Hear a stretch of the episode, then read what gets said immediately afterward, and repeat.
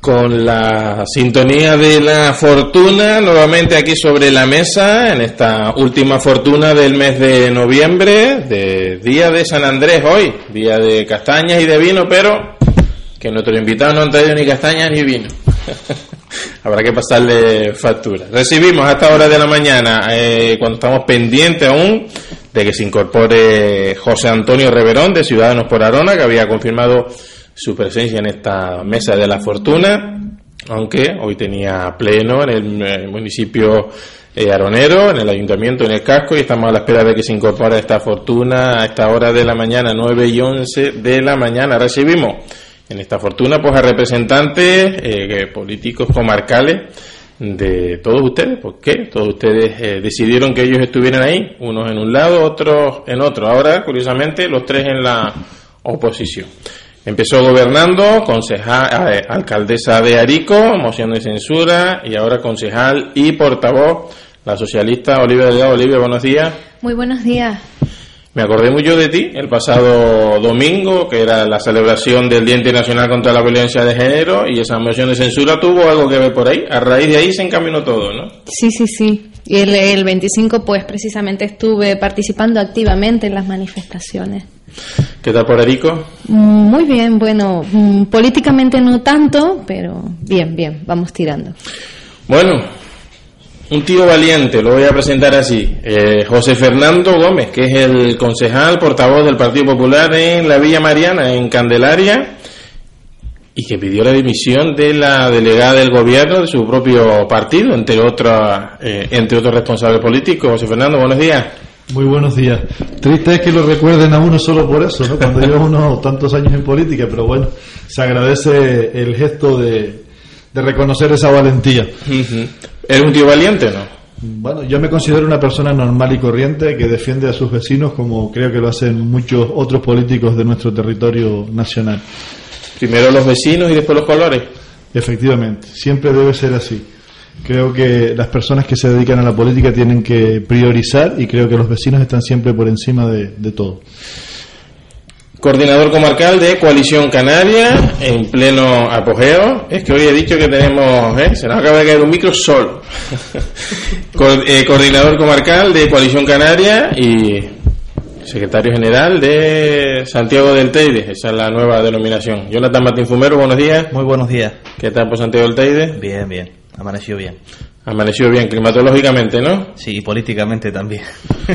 ¿Qué está pasando en Santiago del Teide políticamente en Santiago del Teide continúa el, el, esperpento político que ha generado Juan Gorrín y que ya se le, se le ha ido de las manos de todas, todas, ¿no? En el pleno de ayer quedaba en minoría y pues perdía las votaciones de, la, de las mociones que había presentado la oposición y, quiero resaltarlo, la oposición sí apoyó, sí apoyó todas las propuestas del grupo de gobierno.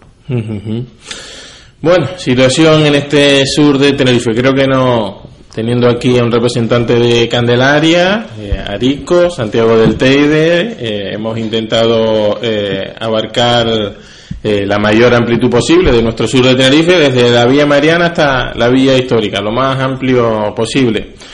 Para ustedes, ¿cuál ha sido la noticia destacada de esta semana en nuestra comarca a nivel general? Bueno, pues eh, yo comparto la necesidad de, establecer un gran pacto eh, por el empleo, la educación, la sanidad. Eh, y que todas las fuerzas políticas, independientemente del color, tenemos que sentarnos, donde se deben incluir a los, a los movimientos sociales, colectivos, ciudadanos, para llegar a un acuerdo, llegar a un acuerdo. Y, me resulta muy a destacar eh, que luego los representantes políticos en los municipios vayan eh, eh, en otro sentido, como es el caso de Santiago del Teide, como es el caso de Arico, donde, por desgracia, el Partido Socialista ha presentado en los últimos dos plenos una moción para que, para que los, nuestros mm, regentes renuncien a la paga extra de Navidad en beneficio de, de, aquellos, de aquellas personas, de aquellas familias más desfavorecidas, son 9.700 euros que queríamos que se destinaran a ayudas de emergencia social eh, y que han votado en contra eh, en los dos plenos y no se les ha eh, puesto la cara roja, vamos. Yo no sé cómo pueden explicarle a los vecinos en Arico esta situación cuando estábamos oyendo los datos que dabas antes, donde decías que el 65% de los niños canarios están bajo el umbral de la pobreza. Y precisamente cuando argumentando la necesidad de apoyar esa moción, de que, los, de que tanto el alcalde como los concejales liberados renunciaran a esa paga extra de Navidad, ya no solo por solidaridad con el personal funcionario que tienen a su cargo en el ayuntamiento, sino por la necesidad que tienen los vecinos de Arico. Y explicábamos que muchos niños iban a, a, los colegios sin la posibilidad de desayunar porque las familias no tenían recursos y votaban en contra, argumentando que lo harían cuando lo hicieran todos los alcaldes de Canarias. Es muy triste estas incoherencias eh, y, esperemos que de una vez por todas eh, los políticos eh, en los que me incluyo, pongan los pies en el suelo y vean cuáles son realmente las necesidades de los vecinos a los que representamos. Bueno, pues la noticia de, de la semana, aparte de la violencia de género, también en Santiago del Teide hacíamos un, Hacíamos un acto de la lectura de manifiesto en la puerta del ayuntamiento, todos los grupos políticos y el personal de la, de la corporación, como no puede ser de otra manera. Estamos radicalmente en contra de todo tipo de, violencia, más y me cuando hablamos de, violencia de género. Y luego, eh, como bien decía Olivia, hay que potenciar, hay que blindar, por así decirlo, los servicios públicos. ¿no? A mi entender, la sanidad y la educación deben tener eh, su, su, máximo, el máximo peso público posible, porque no se puede mercadear con la educación de nuestros hijos, que es el, el, mayor patrimonio que le vamos a dar para su futuro, y sobre todo con la sanidad. Con la sanidad no puede haber un criterio nunca económico, puesto que en criterio primero está la salud, primero están las personas y después están los números, ¿no? Y, y, eso, en esos son, esos son los pilares básicos del estado de bienestar y luego reforzar las partidas sociales. Decía ayer que el gobierno de Juan Gorrín se quedaba en minoría una de las mociones que nosotros presentábamos era eh, revocar el acuerdo de subir el 30% del salario, que es un, auténtico disparate, a dos concejalas y destinar ese, esos 15.530 euros que le iban a subir a las dos concejalas al fomento del empleo, que había descendido en el presupuesto en un 87,5%. ¿no? A ver cómo se le explica al vecino que mientras le subes un 30% el sueldo a tus concejales, la partida de fomento del empleo desciende en un 87%. Es un auténtico escándalo. Pero, pero bueno, en eso, en eso estamos, creo que debe imperar la cordura y que los que nos presentamos para defender a nuestros vecinos, como decía José Fernando, por encima de las siglas políticas incluso, eh, debemos estar a la altura en unos momentos como estos y, y trabajar y proponer cosas para, para, el bien común.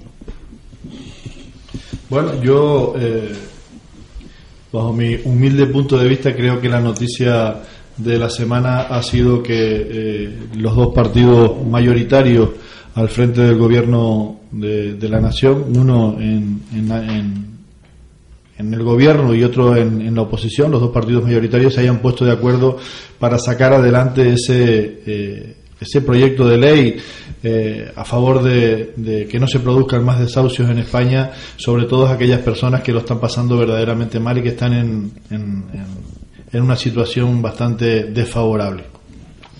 Creo que eh, las más de 120.000 familias que se han beneficiado de ese mm, decreto ley que ha salido eh, con urgencia y aunque se siga debatiendo el proyecto de ley y se sigan incorporando enmiendas a, lo que puede ser ese eh, proyecto de ley, creo que va a ser algo fundamental para que cientos de miles de familias, también de nuestra tierra, que se están viendo en la calle hoy en día, y que lo están pasando verdaderamente mal, eh, pues tengan un mínimo de esperanza para poder eh, seguir afrontando el día a día con un poco de dignidad y un poco de, humanidad que creo que es necesario en estos momentos que vivimos.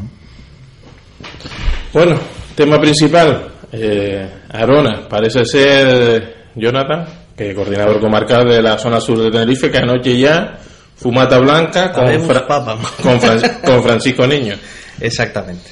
¿Ha costado tanto como parece eh, desde fuera? Bueno, ha costado no tanto el acuerdo en sí, que ya se, se barruntaba desde hace días, sino el reparto de áreas, eh, que se sigue trabajando todavía y enfocar la estabilidad del gobierno de Arona, ¿no? Por encima de que Coalición Canaria deje o de, elija o deje de elegir al alcalde, que el grupo va a seguir siendo exactamente el mismo, hay, hay que garantizar la estabilidad del, del municipio, ¿no? Y en eso, en eso se está trabajando en estos momentos. Anoche se reunía mm, el grupo municipal, sin el anterior alcalde, con el secretario general del partido en Tenerife, con Fernando Clavijo, y pues llegaban ya a la, a la fumata blanca, como bien dicen, ¿no? Le comunicaron pues la decisión del grupo de que Francisco Niño fuese el próximo alcalde de Arona, eh, cuestión que respaldamos todos desde la comarcal, desde la insular y que va a tener el, arrope desde luego de, todos los miembros de Coalición Canaria para que Arona siga siendo lo, lo, que ha sido hasta ahora, ¿no? un municipio de referencia en el sur y sobre todo que los vecinos de este municipio, los ciudadanos de Arona, estén orgullosos de su, de su consistorio y que, y que no, no afecte a su, a su calidad de vida y a su, a su quehacer diario la situación política que se pueda dar en el ayuntamiento, en este caso de una dimisión del alcalde. Desde su óptica municipal, ¿cómo lo ven? Bueno, eh, ¿cómo vemos este asunto? Sí, sí, claro. Bueno, yo sinceramente creo que eh, había que haber resuelto este problema mucho antes. Creo que la sociedad tiene un descontento con el sector político y que a veces nosotros mismos nos ganamos ese descontento, ¿no? Y nos lo ganamos día a día con las situaciones que vamos creando en, en los municipios, en los cabildos, en los gobiernos y, también en, el Parlamento Europeo. Creo que el descontento nos lo hemos ganado a pulso.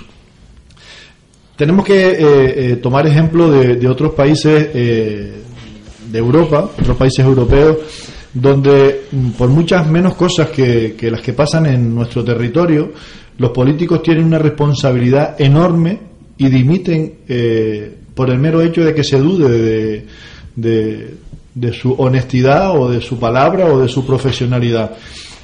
Eh, en España nos cuesta incluso dimitir con sentencias firmes, ¿no? Eh, yo es algo que no, no, entiendo. O sea, yo estoy en la política para servir al, a los vecinos, al pueblo y hacerlo lo mejor posible. Y el día que mi partido no quiera que esté aquí, yo gustosamente me voy, o sea, no tengo ningún problema. El día que los ciudadanos no quieran que yo esté aquí, gustosamente me voy. Y el día que los jueces digan que eh, yo no estoy apto para estar aquí, gustosamente también me voy. O sea, es que mm, yo no entiendo la política de otra manera, sino que para estar al servicio del ciudadano, no es algo... Yo no entiendo la política como una profesión a la que uno se tenga que dedicar toda su vida, sino que como algo pasajero en la etapa, en, en la vida cotidiana de cada uno, donde uno quiere dar lo mejor de sí para servir a los ciudadanos y donde cuando se acaba esa etapa, por un motivo o por otro, uno tiene que abandonar y dedicarse a su vida cotidiana. No creo que aquí haya que estar eh, obligatoriamente e insistentemente eh, en contra de la voluntad o bien del pueblo, o bien de su partido, o bien de la justicia, ¿no? Creo que hay que tenemos que empezar a diferenciar y empezar a poner eh, las cosas en su sitio, porque si no el descontento de la ciudadanía cada vez será mayor y la participación democrática en todos los eventos electorales eh, vamos viendo como cada día son menores y como cada día el descontento se va demostrando mucho más, ¿no? Eh, yo coincido con, con el compañero eh, en cuanto al descrédito, el descontento y, voy a calificar de la situación mm, que se ha vivido en Arona y perdóname Jonathan como esperpéntica es que los ciudadanos, los que veíamos la situación de fuera, es que no podíamos explicarnos cómo esta persona, este alcalde, este representante eh, municipal se aferraba a un cargo y era incapaz de dimitir cuando había eh, un informe de la Junta Electoral, cuando había un informe de la secretaria y decía que claro, que la sentencia aún no era firme y que él había puesto un recurso. Eh, han sido unos momentos muy tristes para, para, para la política, para los políticos y para la democracia. Em, comparto también que, yo, por lo menos personalmente, no creo que mi profesión sea la política. Mi profesión es soy docente eh, y mm, circunstancialmente he decidido dar este paso porque creía que, podía aportar a mi municipio y por eso estoy ahora, durante este periodo de tiempo, aportando en política. Pero hay eh, muchas personas, pues, que desgraciadamente no piensan así eh, se aferran a los cargos y, profesionalizan esos cargos. Mm, entonces, eh, la situación de Arona, pues, eh, desde el primer momento de cómo se gestionó, pues, esa crisis de gobierno, eh, las desafortunadas, desde mi punto de vista, que hablo desde mi punto de vista personal, declaraciones del partido a nivel de la dirección insular de Coalición Canaria, diciendo que había sido, pues, una persecución hacia el alcalde, pues, realmente es una situación mm, desafortunada. Con respecto a la, a la ley de, para los desahucios, eh, quiero destacar que, el ministro eh, Guindos eh, decía que se beneficiarían 600.000 personas. Luego, nueve días después, decía que de esas 600.000 familias, pues se beneficiarían, perdón, 120.000 familias. desde mi punto de vista, ha sido un parche esa moratoria. Un parche y explico por qué.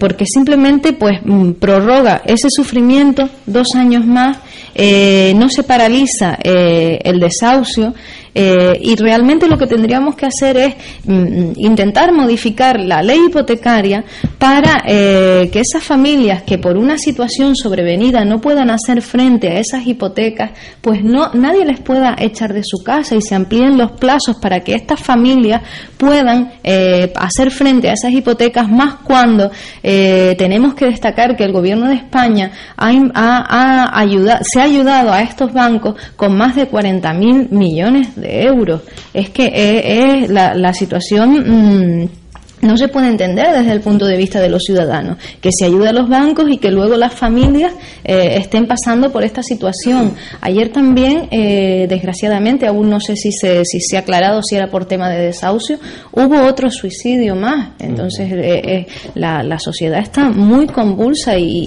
y, de verdad que las familias están viviendo en unos límites que, que, que esto es lo que está pasando. Yo sí me gustaría aclarar un par de cosas. El ex alcalde de Arona, ya ex hoy, eh, José Alberto González Reverón, no se aferró al cargo. Desde el primer momento puso su cargo a disposición del partido y fue su propio grupo y el partido quien le pidió que continuase hasta que no hubiese una sentencia eh, al recurso, hasta que no se, se desestimase el recurso que presentó. ¿Por qué? Porque igual que la sentencia lo inhabilitaba por un acto administrativo que se lleva a la vía penal, desde mi punto de vista, eh, yo no lo comparto, pero eh, evidentemente hay que respetar absolutamente las decisiones judiciales y cuando no se comparten se recurren como, como es el caso. Una vez recurre, él plantea la posibilidad de dimitir y es su propio grupo y el partido, repito, quien le pide que se quede. Porque en el caso de José Alberto, quiero recordar que no es un profesional de la política. O sea, José Alberto hoy ha dimitido y la semana que viene probablemente se incorpore a su puesto de trabajo como director de banca. Por suerte, no, no necesita vivir de, la política. Más allá de esto, una vez desestimado el recurso, nos plantea hizo facto que va, que va a dimitir y así lo hizo el mismo día y que eh, va a recurrir al constitucional, pero ya como ciudadano de a pie del municipio de, Arona, que es lo que, es lo que va a ser, ¿no? Eh, aparte de eso, pues aferrar, quiero dejar claro, aferrarse al poder no, porque no tenía necesidad y creo que para nadie es agradable, yo lo, lo he vivido en estas últimas semanas en primera persona, lo que ha tenido que pasar Berto en los últimos meses con pleno en la prensa diario, porque el político es político, pero también es persona, y detrás de las personas hay una familia. Y esto lo, lo planteó en varias ocasiones que era realmente insoportable.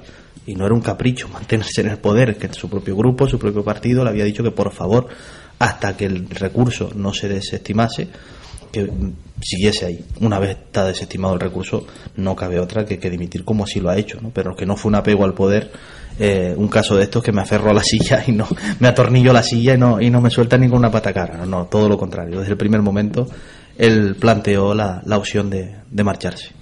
Porque, como repito, no vive de. Por suerte para él, no vive de, de, la política. Que comparto lo que han dicho, que la política no puede ser una profesión, es una vocación en la que se está temporalmente y luego cada uno se tendrá que dedicar a sus quehaceres. ¿no?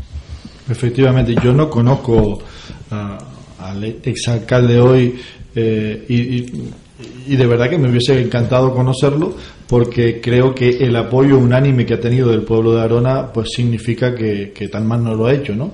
Eh, de verdad que a nadie le deseo eh, lo que a él seguramente ha estado viviendo en, estos días porque creo que la prensa también en muchas ocasiones se agarra a, a, ese morbo político que crean estas situaciones y a veces eh, se hacen cosas injustas, ¿no? Como ese perseguimiento que, se le hace a veces a, a, las personas. Efectivamente, creo que lo tiene que estar pasando mal, porque es verdad que somos personas, o sea, nosotros parece que los políticos venimos de Marte y no venimos de Marte, somos personas normales y corrientes que en un momento determinado de nuestras vidas nos dedicamos a, a defender los derechos de los ciudadanos, o por lo menos esa es mi, mi visión de la política y, creo que no nos merecemos estas difíciles situaciones. Por eso digo que eh, en, otros lugares de, Europa, cuando mm, se inicia eh, un caso de, no de este calibre, de mucho menos incluso, los políticos enseguida se retiran.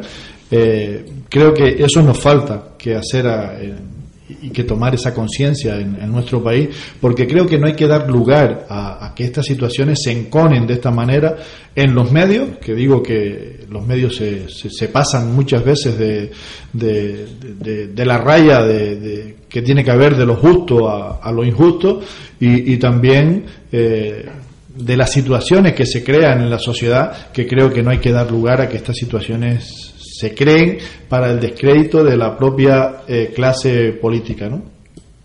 Em, sinceramente, mm, creo que tenía que haber dimitido mucho antes, esta es mi humilde opinión, y lo digo porque se hubiera aliviado pues toda esa presión que ha tenido de, la sociedad, de los medios y también de los políticos, porque hay políticos eh, que nos pasamos en muchas ocasiones eh, haciendo presión porque son de otros partidos políticos y porque creemos que haciéndole daño al contrincante nosotros vamos a, hacer, a, tener más apoyo electoral de, de los ciudadanos o no. Yo eh, reconozco que en mi municipio eh, intento hacer mi posición de fiscalizador en el gobierno, intentando denunciar todo lo que está mal y bueno, mm, el alcalde de mi municipio lo toma como que es algo personal en contra de él y yo no tengo nada personal en contra de nadie, absolutamente de nadie. Lo que pasa es que el trabajo de la oposición es muy arduo, eh, eh, estar aquí y fiscalizar al grupo de gobierno sin que se sientan molestos es muy difícil, muy complicado. Y, bueno, mm, si no denunciáramos todo lo que viéramos mal, y ustedes que están en la oposición creo que eh, lo entienden perfectamente, si no denunciáramos todo lo que está mal, seríamos cómplices de las eh, situaciones que crean los gobernantes en cada municipio. Y nuestra labor no es esa, es fiscalizar al grupo de gobierno y denunciar todo lo que está mal. Y eso es lo que lo que intentamos hacer en la medida de nuestras posibilidades en nuestro municipio de la Villa Mariana. Con respecto a lo que decía Olivia, yo, mm, sinceramente, no comparto sus palabras. No creo que este decreto ley sea un parche, porque aunque sí comparto con ella que efectivamente hay que cambiar la ley hipotecaria y hay que cambiarla cuanto antes, la ley hipotecaria nunca se podrá aplicar con carácter retroactivo y los desahucios que se están practicando hoy en día no se podrían parar con esa eh, ley hipotecaria, que hay que cambiarla cuanto antes para que todas las hipotecas que se hagan nuevas pues ya vengan con sin letra menuda, sin letra pequeña y vengan con unas condiciones mucho más dignas para los ciudadanos y más lógicas, porque vamos, es ilógico que un banco dé un crédito por una vivienda mm, por poner un ejemplo, en 120 mil euros y que cuando esa vivienda baje de mm, baje el importe del precio de mercado, pues el banco eh, le exija al propietario que ha hecho una hipoteca en 120.000 euros que el resto del importe, si ahora mm,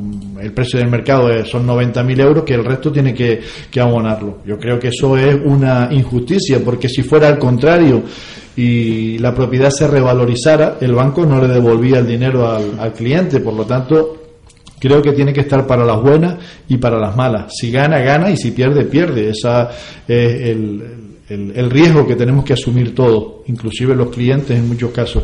Por eso digo que eh, el decreto ley ha beneficiado a más de 120.000 personas que, mm, aunque cambiemos la ley hipotecaria, no se iban a beneficiar y son 120.000 personas que dejarán de estar en la calle eh, inminentemente, con lo cual creo que ha sido muy beneficioso y por lo tanto los dos, los dos grandes partidos mayoritarios de este país, tanto el Partido Popular como el Partido Socialista, que se han puesto de acuerdo para sacar adelante esta ley, creo que lo han hecho esta vez pensando en los ciudadanos más que en la propia política Con respecto a lo que decía Jonathan, a lo que aclaraba Jonathan con respecto a la situación del exalcalde de Arona, eh, pues yo mm, vuelvo a, valorar personalmente como que entonces midió mal eh, la forma de actuar la dirección del partido, porque repito, habiendo un informe de la Junta Electoral, habiendo un informe de la secretaria de la corporación. se declaró no competente la Junta Electoral. ¿eh? Ese era el problema, se declaró no competente. Sí, pero el informe decía lo que decía. Habiendo un secretario de la, un informe de la secretaria de la corporación, si la dirección del partido pues le recomendó que siguieran el cargo, pues mm, creo que fue un error. Eh, eh, no, dudo, de verdad que no dudo que este señor lo haya pasado francamente mal, eh, porque mm, personalmente creo que eso tiene que, que, que hacer mella en él como persona, pero que, que en este caso creo que pues que el partido se equivocó y, hemos estado viendo pues viviendo los últimos meses en Anora pues una inestabilidad política que en lugar de, estar centrándose en hacer política y resolver los problemas diarios de, los ciudadanos lo que ha pasado es que hemos tenido noticias desde que eh, se intentó entrar en el archivo municipal hasta que no sé cuántas cosas más en torno a esta situación.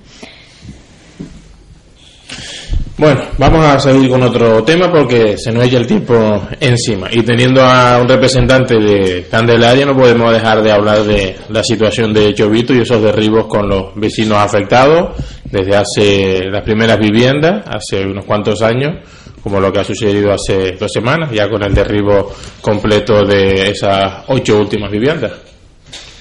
Bueno, los vecinos han llegado a, un acuerdo que esperemos que se lleve a cabo muy pronto, donde eh, el alcalde se comprometía a cederles un terreno y a facilitarles eh, la labor para que pudieran construir unas viviendas de autoconstrucción en ese terreno. Eh, espero que se lleve a cabo, aunque los vecinos todavía me decían en la tarde de ayer que hasta que no lo vean no lo creen porque los antecedentes que tienen no son nada halagüeños. Y, bueno, yo sinceramente espero que todo esto se reconduzca y que vaya eh, por el buen camino porque la situación que todos estos vecinos, 31 familias, eh, han vivido en nuestro municipio, no se lo deseo a nadie. De verdad que la situación, yo creo que todos lo pudimos ver a través de, de las cámaras de la televisión, esto no se le desea a nadie. Mm, vecinos de mi municipio, gente con la que me crié, amigos, eh, con las que compartí mi infancia, verlos salir ahora con un saco, eh, todas sus pertenencias en un saco, eh, llorando, agarrados, a, aferrados a a, sus recuerdos, a sus vivencias, a su historia, a su familia, a lo que le quedaba de, vivienda, es muy triste. Esto yo no se lo recomiendo a nadie, de verdad. Y que haya gente que permita que estas cosas sucedan en nuestro territorio, yo sinceramente no lo comparto. Y como no lo comparto, actuando con honestidad, creo que así lo hice. En el 2008 pedimos la dimisión de los responsables políticos de aquella época y hoy como no podía ser menos, pedimos lo, la misma responsabilidad de los responsables políticos de, hoy en día. Y creo que mm, yo no me escondo para poderlo decir. Creo que estamos aquí para ayudar a los vecinos y para beneficiarlos y nunca para perjudicarlos. En este caso, oye, hay unas familias que vivieron unos dramas eh, aterradores, más propios de un país tercermundista que de un país del primer mundo como el nuestro. Y yo, sinceramente, mm, viví unos días que me gustaría olvidar, pero creo que voy a tardar en hacerlo. La verdad que la situación fue bastante dramática. Eh, de los vecinos que hablan el compañero, tengo la suerte de conocer a uno de ellos, a, Tomás, una persona que cuando la ves, pues, pues, tan grande, tan, tan luchadora, tan, reivindicadora, se te desgarra el corazón cuando luego lo ves en ese momento del derribo de las viviendas eh, absolutamente roto la, situación pues que vivieron fue muy desagradable. Eh, me alegro de que finalmente se haya llegado a un acuerdo y que se cumpla ese acuerdo y estoy segura de que así va a ser porque eh, Sindo, el alcalde de, Candelaria, pues ha puesto todo de su parte. Eh, la verdad que las negociaciones fueron difíciles y yo espero y tengo la esperanza de que ese acuerdo se cumpla y que finalmente pues esos vecinos tengan las viviendas que, merecen y, la verdad que, que felicitar al compañero de Candelaria pues por esa eh, coherencia con la que ha actuado y ha sido capaz de decirle pues a su partido oye yo estoy para defender los intereses de los ciudadanos de, mi municipio y creo que en este momento eh, por cómo ha gestionado esta situación debería dimitir la delegada del gobierno sí lo que pasa es que en este caso parece que lo único que se ha visto es que que tenga que dimitir la delegada del gobierno, pero eh, en la rueda de prensa que dimos estuvimos hablando durante siete minutos y seis minutos y medio fueron para pedir la dimisión del alcalde, porque creo que es el máximo responsable de toda esta situación. En esa rueda de prensa decíamos que los alcaldes colindantes, tanto Macario Benítez en el Rosario como Rafael Llanes en Wimar, se han puesto al frente de la defensa de los vecinos del litoral, Macario diciendo eh, públicamente que para tirar una sola vivienda en su municipio había que pasar por sobre su cadáver, no se ha tirado ni una, y Rafael Llanes al frente de la defensa jurídica de todos sus vecinos ganando dos sentencias en la Audiencia Nacional.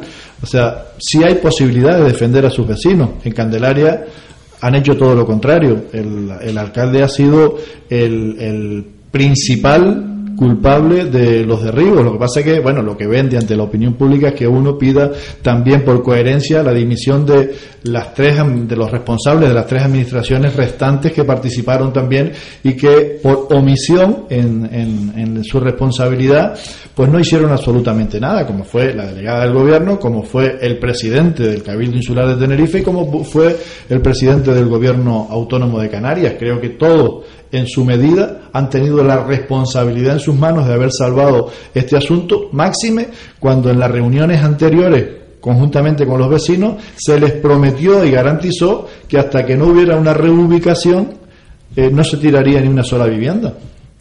Ni hubo reubicación, ni hubo absolutamente nada y se procedió a tirar las viviendas en contra de los acuerdos que se habían alcanzado con los vecinos. Bueno, yo que estaba en esas reuniones, por coherencia, como bien ha dicho Olivia, pues creo que eh, eh, tenía que pedirle responsabilidades a todos los miembros que estaban en esas reuniones y creo que todos son culpables. El primero, el alcalde, porque es el que tiene que estar al frente de sus vecinos y que tenía que estar pidiendo él la dimisión del resto de las eh, de los responsables de las administraciones porque no habían cumplido con lo que se había acordado en esas reuniones. Y sin embargo mm, no solo no la pidió sino que encima ni siquiera estaba al lado de los vecinos ese día tendiéndole la mano y facilitándole eh, como es su responsabilidad pues todos los mecanismos eh, oportunos para que los vecinos no pasaran en la, lamentable situación que todos vivimos Pues el caso de, de Chovito todo lo pudimos ver en directo, por desgracia y es el ejemplo máximo del, de la deshumanización de las leyes.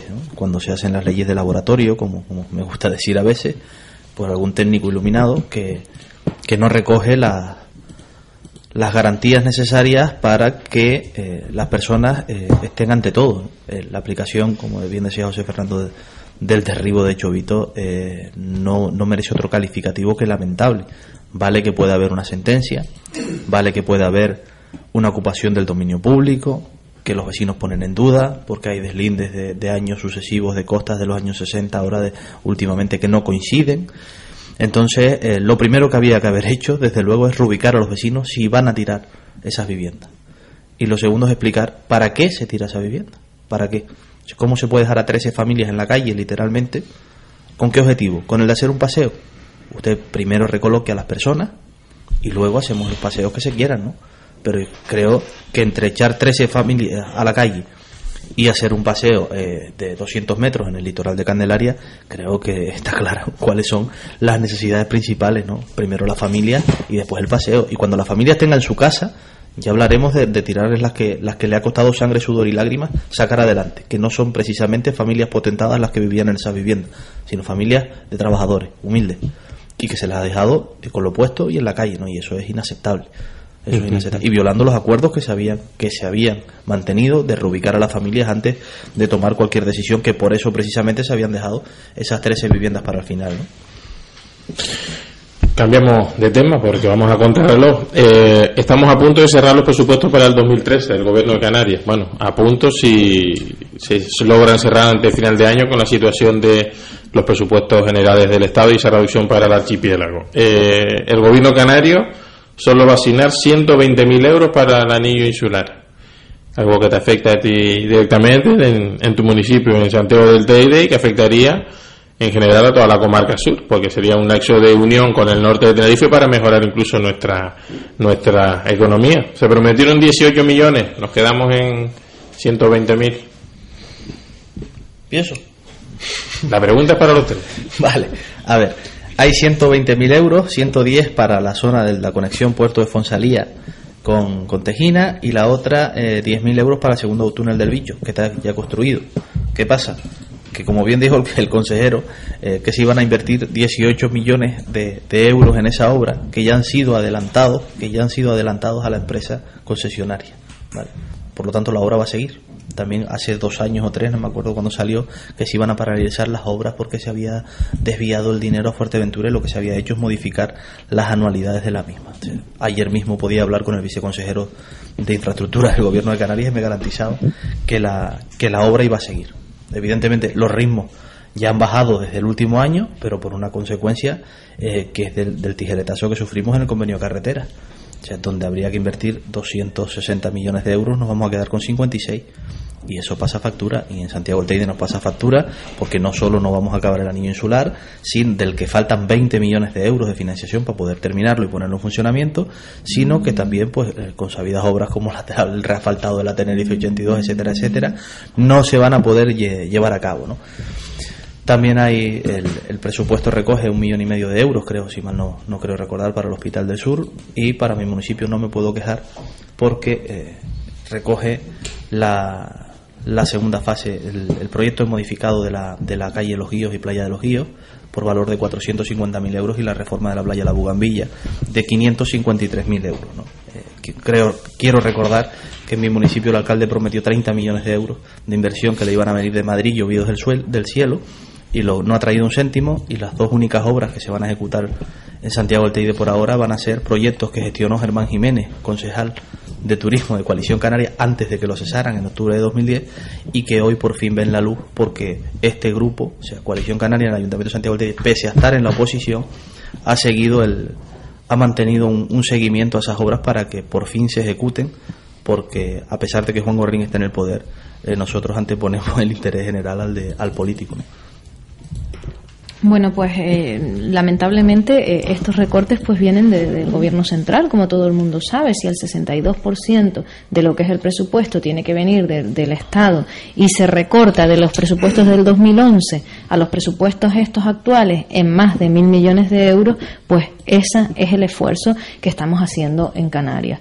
Eh, que son unos presupuestos evidentemente que no nos gustan. Nos gustaría pues tener más capacidad para invertir más dinero, pues lo que es en sanidad, en educación, pero con lo que tenemos tenemos que garantizar los servicios públicos esenciales.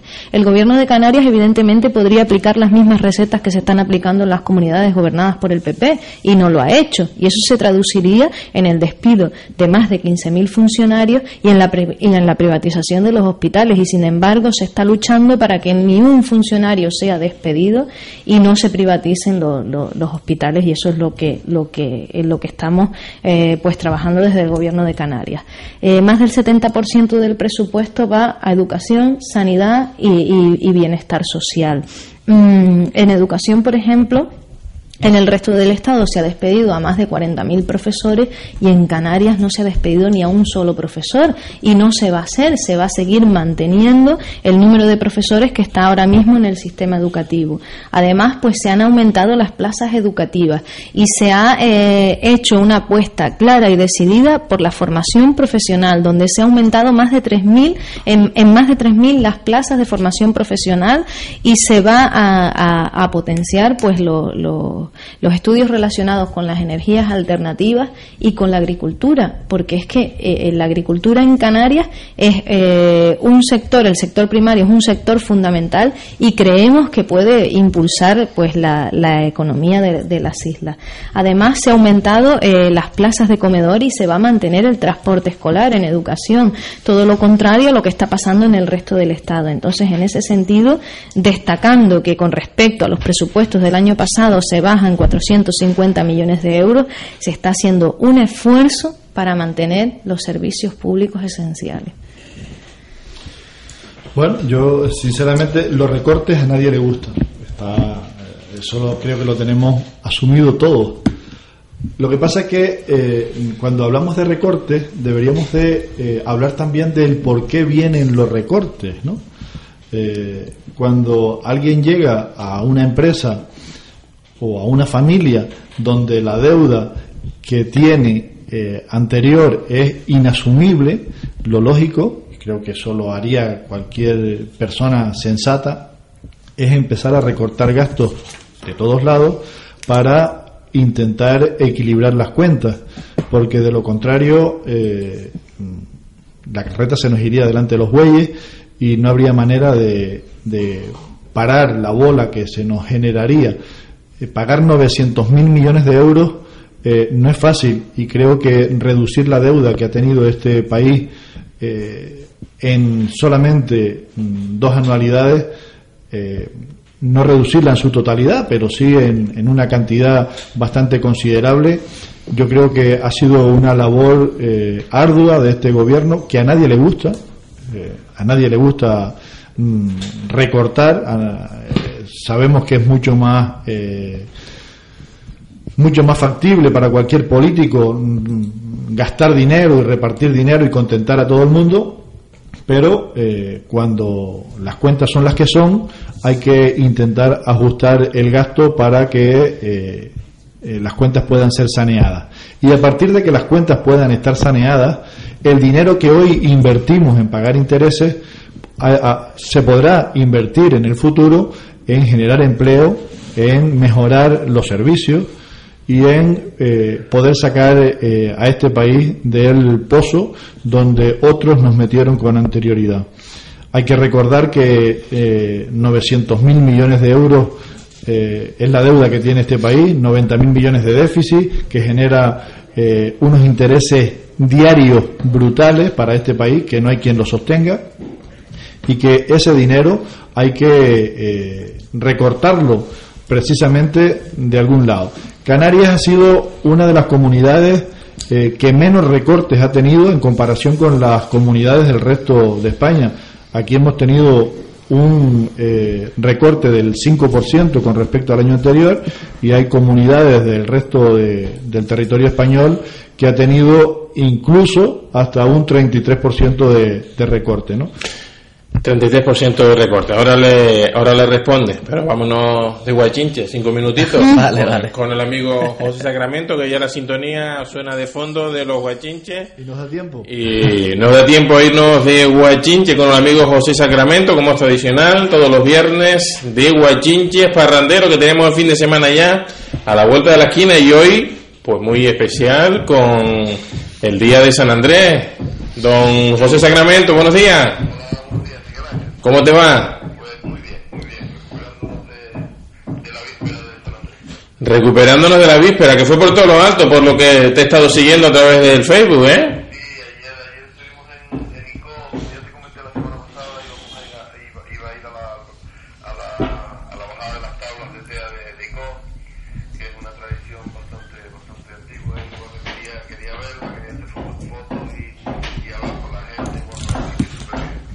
Súper bien. Pasa, pasada por agua, por lo que me han dicho, ¿no? Bueno, pero no, no tanto, sí, fue por racha, bueno, y, pero estuve, estuve hasta, bueno, las 3 de la mañana, estuve, lleno de gente, y muy bien, muy bien. No te habremos despertado. Seis y ¿eh? Seis medio, o sea que has dormido tres horitas de este... Suficiente, Suficiente. pero muy profunda, ¿eh? Exactamente, profundamente. En los sueños de, de- en los brazos de Morfeo has caído redondo durante, durante esta noche. Bueno, Guachinches Parrandero, la expedición, ¿hoy dónde se va?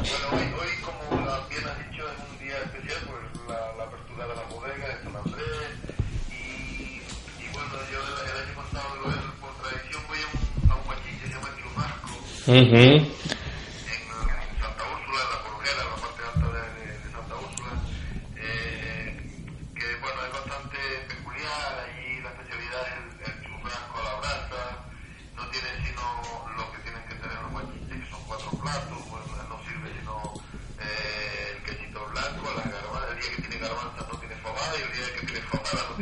que tiene fabada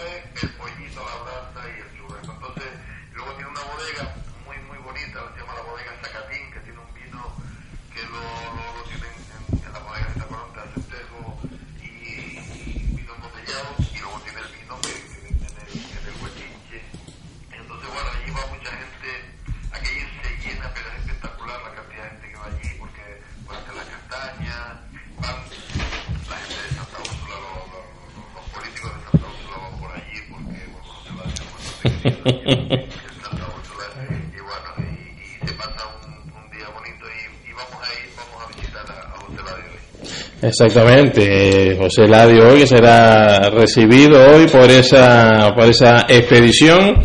Ya hiciste la visita primero para reconocer el terreno, ¿o ¿no? El terreno lo tengo reconocido José Ladio la verdad es que no abre sino tres, cuatro meses nada más porque es lo que le da lo, lo, lo que le da el, el vino que tiene y no abre sino tres o cuatro meses pero los tres o cuatro meses del año pasado la verdad es que lo, lo disfrutamos bastante Ujú. hicimos unas cuantas visitas sí Exactamente. Bueno, ¿el libro cómo va? eh, va bien vamos adelante vamos adelante eh, ya la semana que viene te comentaré alguna, alguna, alguna de las Ujú. Ya tenemos fecha para la foto en el Pino Rengado. no, no, no, no tengo, no tengo fecha porque hemos, he, he intentado reunir que nos reunamos todos y es súper complicado.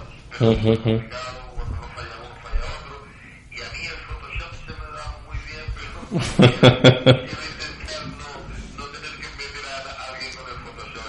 Mira. Mira, que tenemos una concejal de aquí de Arico que si te tiene que echar una mano solo hay que pedirlo, que ella se presta voluntaria.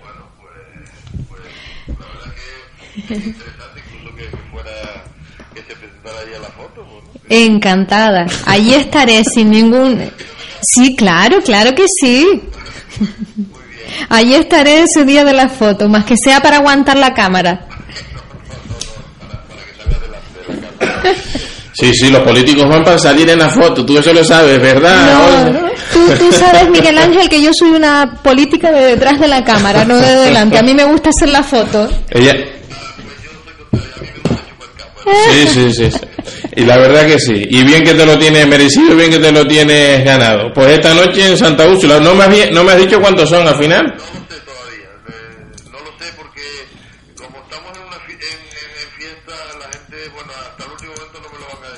No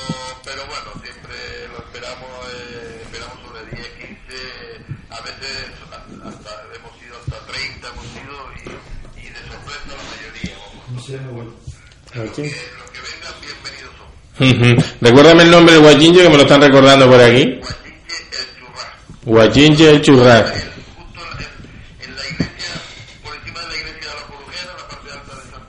justo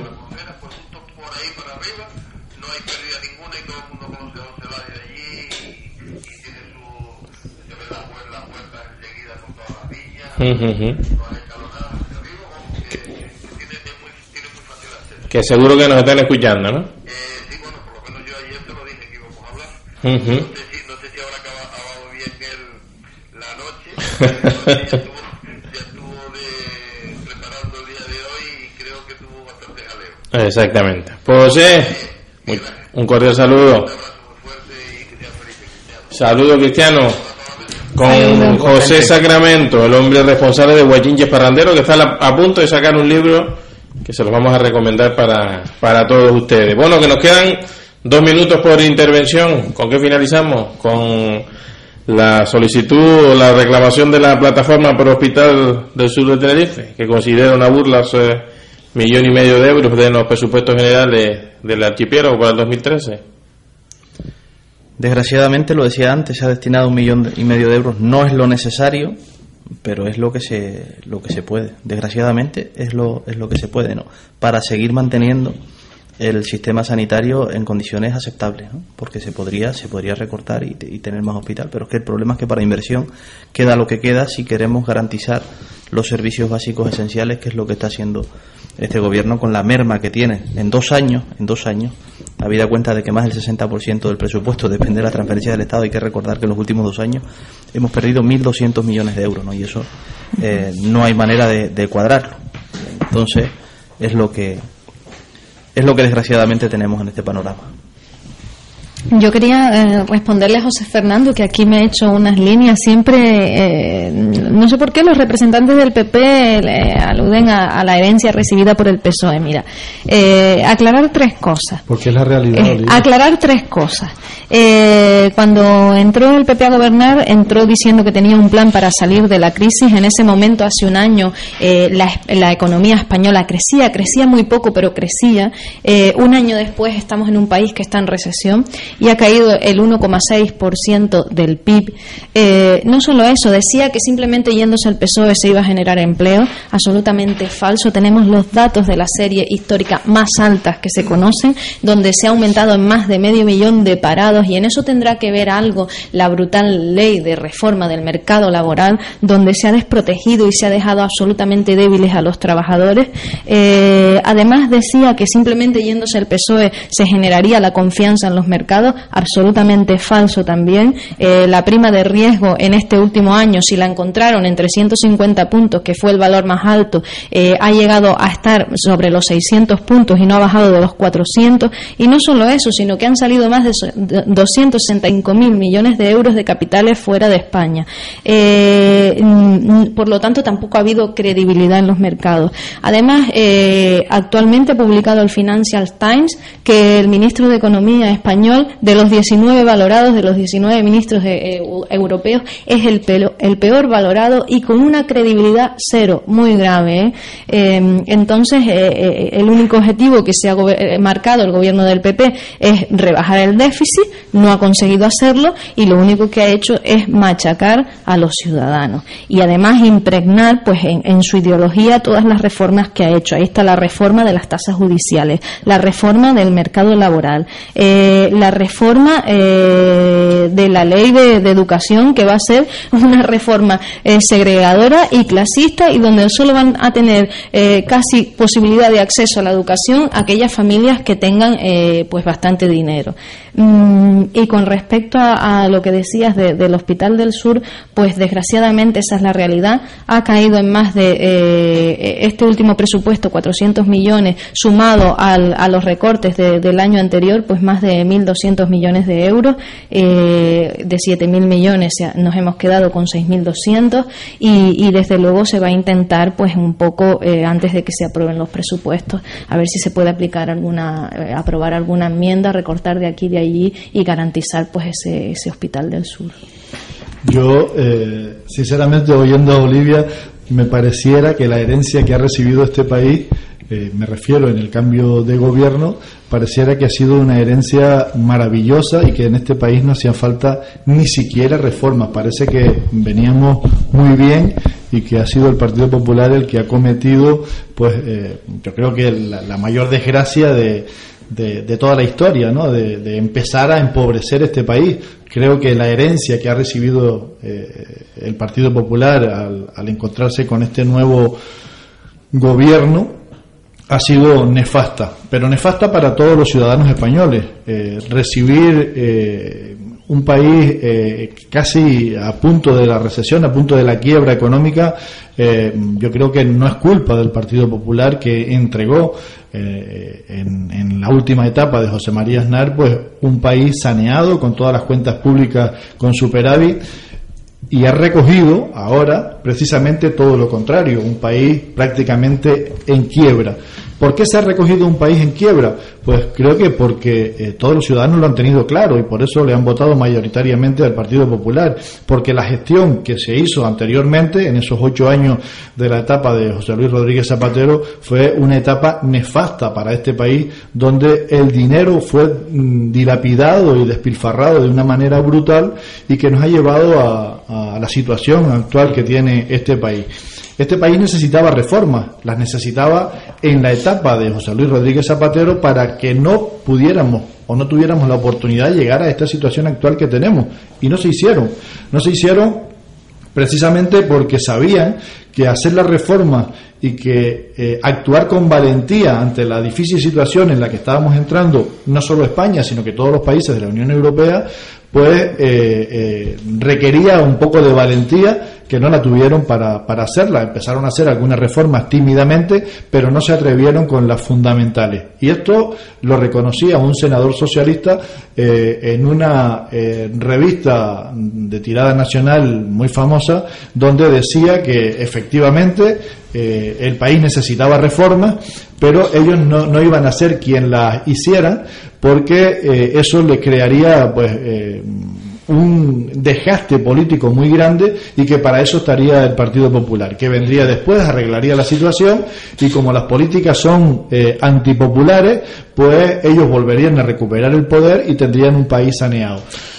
Es así, la noticia es así. Y con respecto al Hospital del Sur, ya para terminar, a mí me gustaría pues que actuáramos con coherencia. Yo creo que mm, desde nosotros que lo vivimos desde nuestra óptica eh, municipal, eh, siempre le decimos al alcalde nuestro pues que actúe con coherencia y que intente en recuperar el dinero de todos los gastos superfluos para invertirlos en lo que verdaderamente le importa a los ciudadanos que son los servicios básicos. En este caso, yo eh, le recuerdo eh, al gobierno canario que tiene un gasto desmesurado en la televisión pública canaria, que tiene un gasto desmesurado en la policía autonómica, que no está haciendo funciones que beneficien a los ciudadanos de nuestro territorio y que ese dinero deberíamos de invertirlo precisamente en aquellas cosas que son fundamentales para los ciudadanos y que valdrían para garantizar esos servicios. Muy bien, 30 segundos que estamos fuera de tiempo y esa mujer que nos está realizando empieza su programa en breves instantes las mañanas con Itaisa Hernández. 30 segundos para poner el punto y final a cada uno de ustedes. ¿Cómo se presenta este último mes del año, Jonathan, en Coalición Canaria, en Santiago del Teide? Movidito, movidito, habida cuenta de lo ocurrido ya en el pleno, ¿no? Nos espera a seguir en, la batalla, sobre todo eh, seguir haciendo propuestas para lo mejor de, del pueblo, para lo mejor de los vecinos. Acabar lo mejor posible este 2012, ¿no? Sí, exactamente. Olivia, el PSOE de Arico, ¿cómo se presenta este mes? Cargado, por lo que he visto por ahí. Pues muy cargado, muy cargado. Invitar a los vecinos de Arico y a los vecinos de, de la isla, el que quiera acompañarnos al brindis de Navidad, el tradicional brindis de Navidad, pues este sábado a partir de las 7 estaremos en la sede. ¿eh? Un poco temprano, sí, sí, sí, ¿eh? sí, porque es que el día 8 de diciembre tenemos un maratón solidario. Invito a todos los ciudadanos que quieran pasar por la sede de la agrupación socialista de Arico, bien sea con un paquete de fideos, con un paquete de azúcar, con un juguete que ya no necesiten, con una ropa, que pasen por allí, eh, que lo donen, que tenemos que, aportar nuestro granito de arena y que todas esas donaciones las entregaremos el día siguiente, el 9 de diciembre, a Cáritas, que está haciendo una extraordinaria labor en el municipio de Arico y que pues invito a todas aquellas personas que quieran pasar y contribuir con ese granito de arena, que poco a poco haremos una montaña, que pasen y, y participen el 8 de diciembre en nuestro maratón solidario. José Fernando. Bueno, eh, desearles a, todos los radio oyentes, creo que no nos vamos a ver hasta después de Navidad, así que a todos que pasen una feliz Navidad, que lo pasen en familia, que tengan eh, mucho amor, que amen las cosas que hacen, porque creo que es la verdadera esencia de nuestra vida y que disfruten de unas fiestas maravillosas. Yo espero que muchos se pasen por la Villa Mariana, no solo para ver a la Morenita, sino que también para disfrutar de todo el entorno del municipio, que es un entorno magnífico y bellísimo, que tienen unos comercios eh, extraordinarios, que en Candelaria lo tenemos todo, y que allí se puede pasar un, un día maravilloso en compañía de toda su familia, haciendo compras, ejerciendo ese mm, disfrute diario que todos necesitamos y que los esperamos en nuestra Villa Mariana de Candelaria.